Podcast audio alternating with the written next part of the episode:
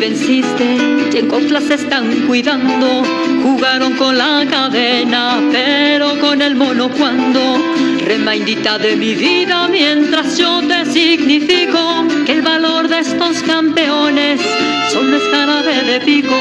El valor de estos campeones solo es jarabe de pico. Váyanse los cachupines en hora mala, no volverás a ver. Ellos la nueva España, divina guadalupana con esos preciosos dedos. Échale tu bendición al Señor cura Morelos. Échale tu bendición al Señor cura Morelos. ¿Dónde están tropas del rey? Vuestro denuedo y valor. Hacer correr los que gritan carbonción. Con las balas que tiran los chaquetones. Hacen los mexicanos tirabuzones. Con las balas que tiran los chaquetones. Hacen los mexicanos tirabuzones. Más de cuatro feligreses no han querido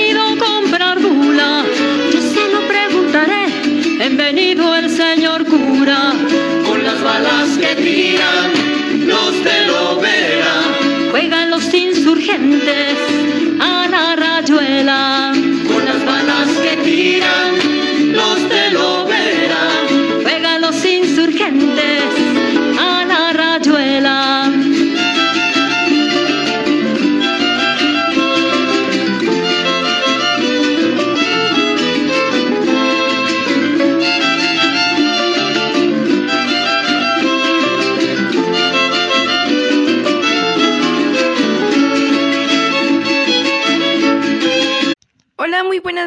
noches mis queridos espectadores. Espero que se encuentren bien en esta cuarentena o más bien dicho pandemia.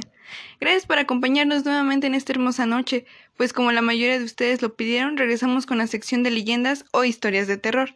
Estas leyendas son una etapa muy interesante, ya que la conocemos por la materia de historia y es una etapa que marcó mucho a México y sus tradiciones. Pongámonos cómodos, apaguen las luces, conecten sus bocinas u audífonos y comencemos. Muy bien, la primera leyenda es la historia de la casa de la corregidora. Miguel de Domínguez, designado corregidor de Querétaro, vino a esta ciudad trayendo consigo a su mujer, Josefa Ortiz de Domínguez. Ella oficialmente no tenía cargo alguno, pero por ser esposa del corregidor, por extensión comenzó a llamarse la corregidora. En 1810, don Miguel y doña Josefa participaron efectivamente en las reuniones de un grupo simpatizantes de la independencia de México disfrazado de reuniones literarias. Alguien delató al grupo y el virrey ordenó al corregidor detener a los implicados sin saber que éste era un integrante. La tarde del 15 de septiembre de 1810, don Miguel, para no ser descubierto, tuvo que aprender a varios de sus amigos y encerró a su propia esposa en su casa para que no la capturaran. Josefa Ortiz quiso avisar que habían sido descubiertos al capital segundo. Es así que desde su habitación en la parte alta del edificio llamó dando taconazos en el suelo al alcalde de los cárceles, don Ignacio Pérez. Al mismo tiempo que ella bajaba hacia la puerta del palacio, él llegaba a la puerta de la calle, encontrándose ambos en el zaguán, ella por dentro y él por fuera. Por el ojo de la chapa de la corregidora dio Ignacio Pérez el mensaje, y este inmediatamente salió cabalgando a San Miguel al Grande en busca de Allende. En 1821, Agustín de Iturbide por breves días despachó a este palacio una vez vencida la resistencia. Consumada la independencia, la Casa de los Corregidores fue destinada al Palacio del Gobierno.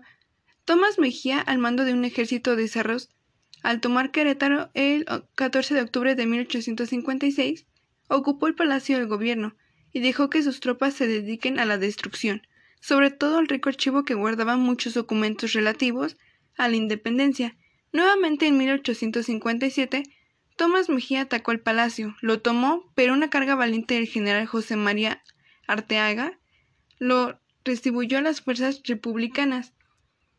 Don José María Iglesias en 1876 instaló su gobierno en el palacio, por lo que sirvió de su palacio nacional. Maximiliano de Habsburgo en 1867 Varias veces discutió ahí con sus generales los problemas de los situados y condecoró a los distinguidos en la campaña. En la ala oeste hubo cárceles y alojó notables delincuentes como Chucho, El Roto y La Carambada. La casona fue palacio municipal hasta 1981. Fue restaurada y los presos se trasladaron a un penal constituido en San José de Alto, por disposición del gobernador de Querétaro, Rafael Camacho Guzmán, el 25 de julio de 1981, el presidente de México, José López Portillo, reinauguró la Casa de la Corregidora como palacio de gobierno. Muy bien, yo la verdad no sabía la historia de esta casa.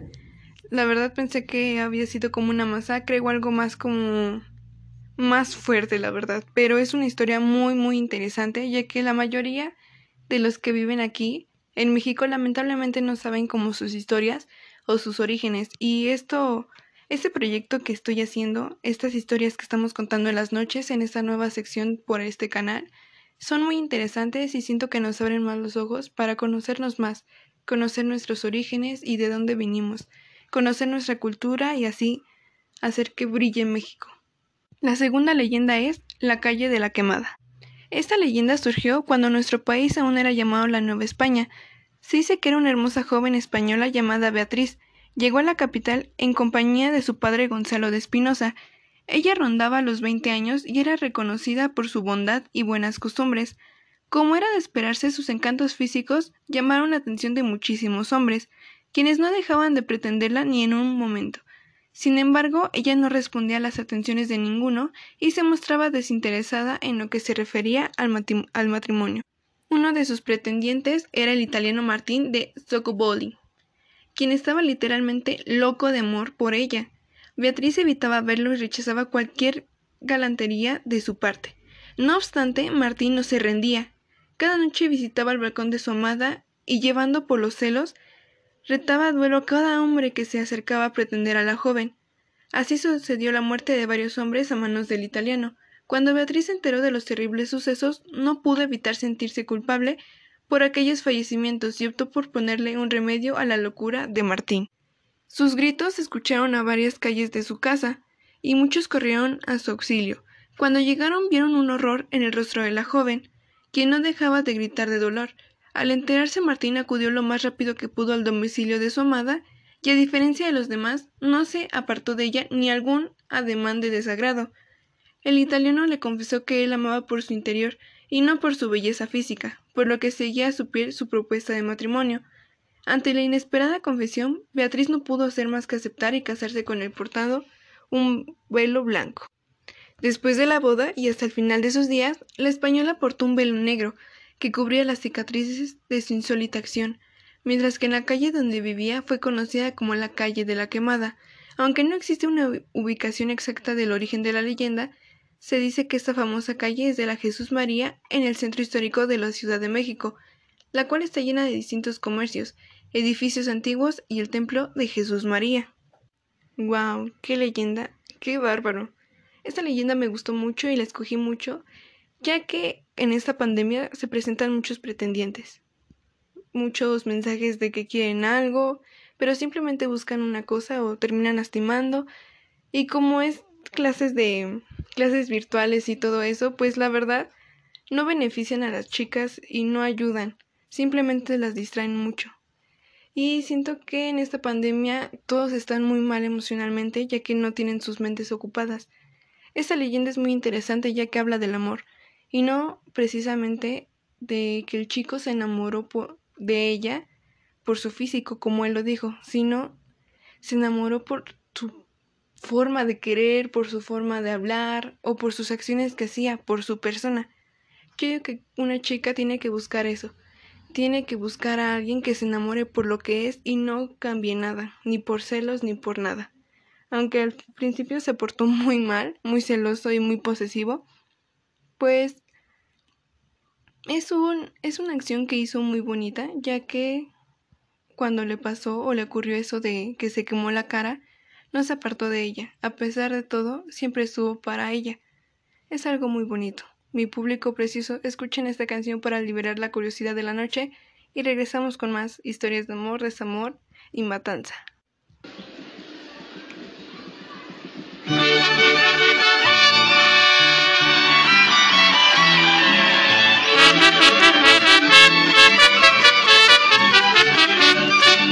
A las seis a Guadalupe por la calle de Cifuentes, llegaron el cura Hidalgo y su tropa de insurgentes. A las seis de Guadalupe, por las calles de Cifuentes, llegaron el cura Hidalgo y su tropa de insurgentes. ¿Qué harán esos gachupines, mercaderes y mineros? Con Hidalgo y con Iriarte, que son hombres justicieros. ¿Qué harán esos gachupines, mercaderes y mineros? Con Hidalgo y con Iriarte, que son hombres justicieros.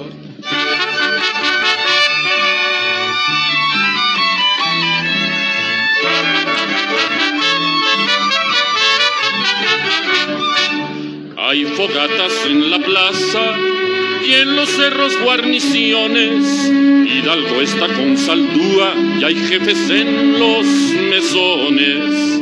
Hay fogatas en la plaza y en los cerros guarniciones. Hidalgo está con saldúa y hay jefes en los mesones. Pobrecitos gachupines, les quitaron todo el oro no pasará eso a Saldúa, porque Saldúa es muy zorro.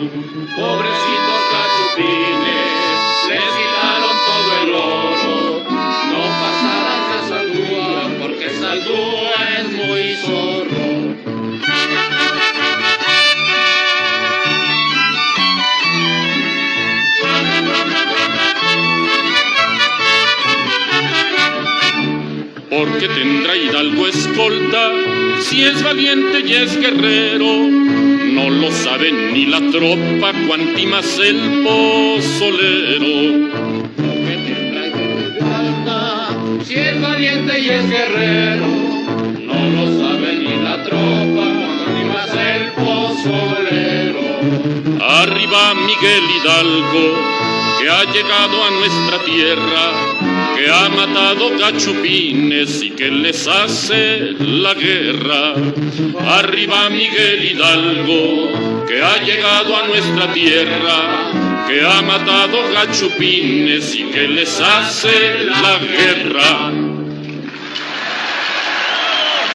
Qué buenas canciones estamos poniendo hoy en esta noche tan emocionante. Empezaremos con otras historias más y empezaremos con la tercera leyenda que se llama la planchada o el fantasma de una enfermera. Se cuenta que un día una chica llamada Eulaila entró a formar parte del personal de enfermería en el hospital. Era una chica de buena presencia, muy limpia, con una actitud amable y educada que demostró su profesionalismo y diligencia, y se ganó rápidamente el aprecio de los médicos. Su vida era realmente tranquila. Todo su tiempo se dividía entre labores en el hospital y las atenciones hacia su familia. Sin embargo, un día todo cambió. Llegó al hospital el doctor Joaquín y todas las enfermeras fueron a conocerlo, pero Eulaila se quedó atendiendo a una paciente y un día la convocaron para que le ayudase con la extracción de una bala en la pierna de una paciente. Entonces Eulaila quedó prendada del doctor Joaquín, al punto de que sus manos temblaban ligeramente. Cuando le pasaba los instrumentos, pasado algunos meses ella consiguió su propósito, y el doctor Joaquín aceptó ser su novio. Sin embargo, Joaquín no parecía amarla y se escuchaba que coqueteaba con otras chicas a espalda de ella. Tras poco, más de un año de noviazgo, Eulaila se sorprendió cuando cierto día Joaquín le propuso matrimonio, a lo cual ella accedió. Sin embargo, era necesario esperar para la boda, ya que antes Joaquín debía irse a un seminario de quince días en otra ciudad. Antes de irse, él le pidió que planchara un traje y luego se despidió entre brazos y besos. Le confesó que estaba enferma. Antes de morir, se arrepintió de haber sido tan mala enfermera, falleciendo sin poder perdonarse a sí misma. Tras su muerte en el hospital comenzaron a surgir testimonios de gente atendida por una amable enfermera, que no parecía pertenecer al personal del hospital, una chica joven con ropa impecable como la llevaba Eulaila en vida. Normalmente los testimonios eran confusos, porque solía atender a los enfermos cuando dormían, se encontraban sedados o habían sido descuidados por las otras enfermeras. Al preguntarles a los pacientes quiénes había atendido, siempre daban la descripción de una mujer rubia, con cabello corto y rostro serio, que no, que no correspondía al aspecto de ninguna de las enfermeras que trabajaban en el hospital. Qué leyenda tan interesante.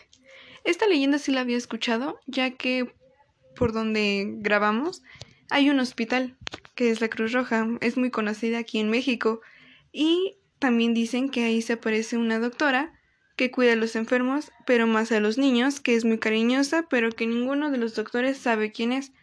Se dice que la mataron más o menos igual, pero que ahí fue creo que el amante, o sea, el amante fue al hospital y la mató. Y es algo muy interesante, muy intenso, pero Dios mío, es muy impactante y muy reconocida esa historia. Es muy raro que alguien no la conozca.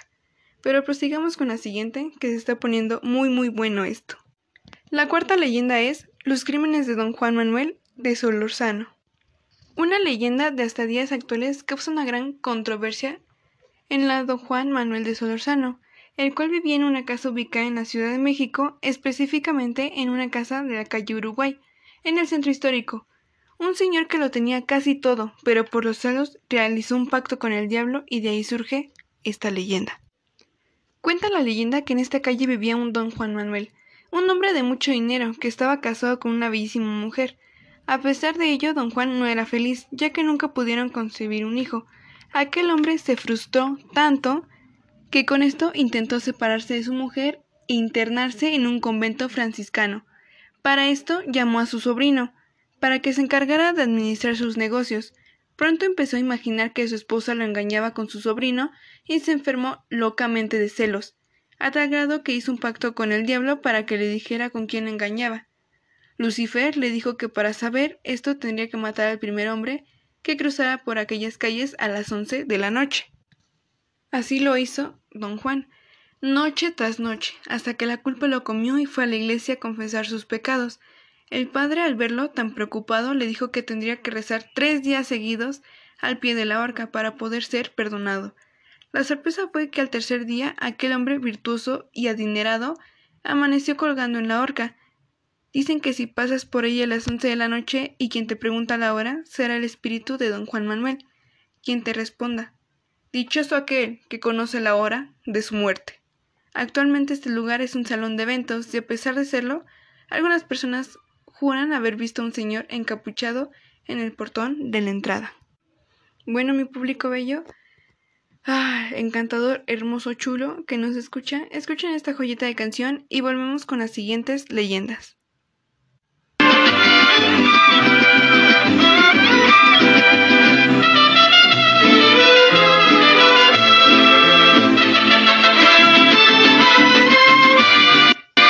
Yo soy ese viajero que va por el camino, por brechas y veredas, buscando tu destino. Escucho alegres trinos de la morena, rumor de fresca brisa de tierra morena. Miro en las espinas dorados sus trigales, en olas que se mecen, muy verdes los maizales, y serpentean las barras de piedras quebradas, casitas con horcones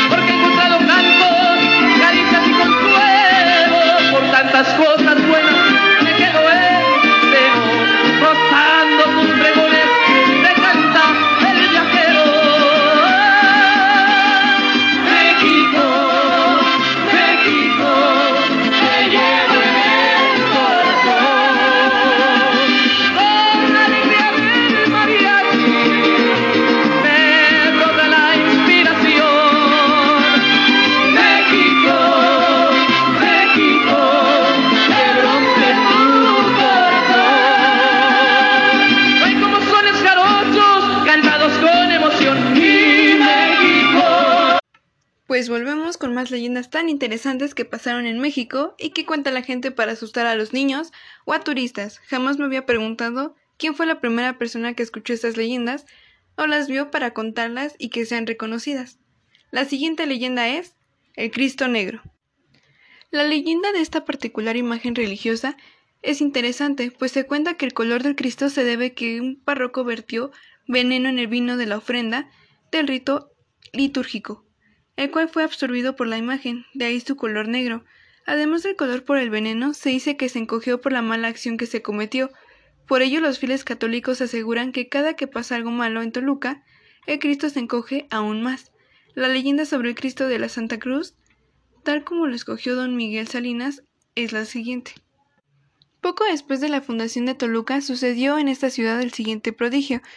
Vivía en ella un vecino tan virtuoso como noble.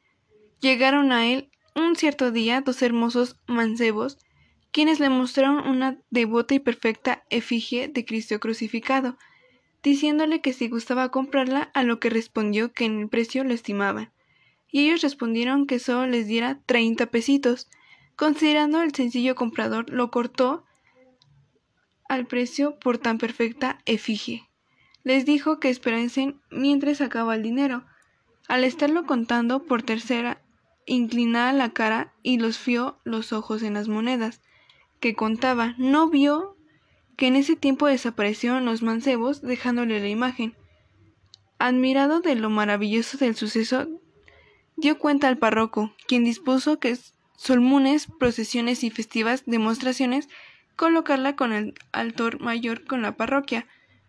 La casa en que se efectuó la compra, según la misma tradición, es aquella que se encuentra en la esquina de las actuales calles de la Independencia y Aldama, antes calles Real y Navarret, ahora primera con Aldama. Los documentos que se encontraron respecto a la construcción de la iglesia de la Santa Veracruz, que por muchos años fue la portería del convento de San Francisco, dicen que el día 13 de diciembre de 1773 se abrieron los cimientos y se puso la primera piedra, siendo mayordomo de la cofradía de los Veracruz, el señor don Bernardo Serrano. La cofradía de la Veracruz pasó a ser dirigida por clérigos seculares a quienes reclamaron los derechos los franciscanos, en quienes se encontraban la administración parroquial de Toluca. Los franciscanos, para vencer a sus enemigos que se negaban a entregar los derechos parroquiales, exigieron que les presentaran la, la cédula de identificación de la iglesia los dirigentes de la confradía de la Veracruz, lo que nunca pudieron hacer, pues parece que, en efecto, la iglesia se construyó sin permiso del rey. Don Bernardo Serrano, que era uno de los más ricos laborales del Valle de Toluca, para vencer a los franciscanos que pretendían paralizar la obra, envió a España a su sobrino don Pablo Arce, quien mediante las chicanas y dadivas comunes en todos los litigios obtuvo permiso para edificar la actual iglesia de la Santa Veracruz, acayendo a los pretendientes del guardián del convento de franciscanos, en cuyo territorio se levantó la iglesia. Terminaba la iglesia, los confades de Veracruz quisieron que se trasladara la imagen milagrosa de la imagen parroquial al nuevo templo, pero los frailes le opusieron otra vez a tales pretensiones. El 30 de diciembre de 1796, el corregidor de la ciudad se puso al lado del guardián de los franciscanos y ordenó que se cerrara la iglesia. Sin embargo, todos los labradores del Valle de Toluca que habían contribuido a la edificación de la iglesia pidieron al virrey que les permitiera el uso del templo, que por fin les fue concedido en algunas condiciones. A partir de aquella fecha, la iglesia de Veracruz estuvo a cargo de capellanes del clero celular, siendo los dos últimos de esta clase los padres don Ignacio Juan Manuel Escudero, que eran nativos de Toluca. En la obra que se escribió sobre la orden de los frailares de San Juan de Dios se relata bajo una forma diferente a la historia de Cristo en el Veracruz, que de todos modos, como ya hemos narrado, representa el sincretismo de Dios o Pochitl, prehispánico y el Cristo de los conquistadores. Por eso, a pesar de, del extranjerismo de los misioneros del corazón de María, perdura el culto del Cristo Negro de la Santa Veracruz, aunque ya no ocupa el lugar preferente del templo que se lo edifició por honrados vencidos de esta ciudad. Bueno, mis queridos espectadores, vamos a un comercial y regresamos para darle fin a estas leyendas que la gente ha llegado a contar. Hey, hey, yo les vengo con cinco consejos de salud para tu bienestar físico. Muy bien, el primero es cuida tu alimentación, por favor. Porta a nuestro organismo todos los nutrientes que necesita para su funcionamiento óptimo y además nos ayuda a mantenernos en nuestro peso, lo que reduce el riesgo de enfermedades como la obesidad y los riesgos asociados a ella como enfermedades cardiovasculares, las diabetes tipo 2 o el colesterol alto. Por favor, cuídate, come sano y toma muchísima agua. Con el alcohol, ten cuidado. Si consumes alcohol, lo mejor es hacerlo de forma moderada, es decir, no tomes más de una unidad diaria si eres mujer adulta o varón mayor de 65 años, o más de dos si eres hombre adulto menor de 65 años. Una unidad de bebida equivale a un vaso de cerveza de tamaño medio o una copa de vino, más conocida como la caguama. Jaja. Evita el exceso, por favor, y no manejes si tomas. Cuídate a ti y cuida a los demás. Deja de fumar. Si fumas, debes ser consciente de que, además de estar dañando gravemente tu salud, también estás perjudicando la de los que te rodean, pues inhalan el humo de los cigarrillos y todas sus sustancias tóxicas de forma pasiva. Además, es responsable de más del, 90, del 90% de muertes por enfermedades de obstrucción pulmonar crónica y aumenta el riesgo cardiopatías y problemas cerebrovasculares. Por favor, cuídate. Haz deporte, caballero. Haga deporte y muévase, por favor. Haz deporte, muévete, baila, muévete, eh, eh. El deporte es uno de los pilares de los estilos de vida saludables. Si crees que no tienes tiempo o que tu forma física no es la adecuada, no te preocupes. Don't worry, be happy, please. El deporte está al alcance de cualquiera. Practicar diariamente una actividad física moderada y a largo plazo, como puede ser caminar a un buen ritmo durante 30 minutos, tiene numerosos beneficios para tu salud y tu salud cardíaca. Duerme bien. Todas las funciones de nuestro organismo se ven afectadas por la alta falta de sueño, desde el sistema hormonal, el inmunitario o el respiratorio, hasta la presión arterial o la salud cardiovascular. Además, varias investigaciones señalan que no dormir de forma adecuada puede aumentar el riesgo de obesidad, infecciones y enfermedades coronarias. Y no estamos en esta época para enfermarnos. Por favor, cuídate, duerman bien y tomen muchísima agua. Tu salud es muy importante para todos. Cuídate y cuida a los demás. Secretaría de Salud, Gobierno del Estado de México. Muy bien chicos, regresamos después del siguiente corte informativo. Espero que sea útil esta información y les ayude para prevenir enfermedades, ya que no es muy recomendable enfermarse o jugarle al vivo. Cuídense mi público bello. Bueno, mis queridos plebeyos, que nos llevan escuchando ya un buen rato, es momento de decirnos adiós. Cuando nos adorábamos más. Vaya, qué, qué, qué gachito más bonito, ¿no creen? Fue un placer tenerlos aquí con nosotros. Muchísimas gracias por escucharnos. Para las personas que quieran seguir escuchándonos, transmitimos en vivo los días sábados a las 9 pm. Los podcasts se suben de los domingos de 8 y media a 9 y media. Por ahí de esa hora ya están en plataforma. Recuerden que contestamos sus preguntas ya sean académicas o personales.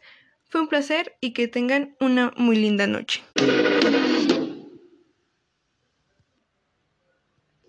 I get this feeling. I can't fight it. Just like the colors, on the inside of my eyelids.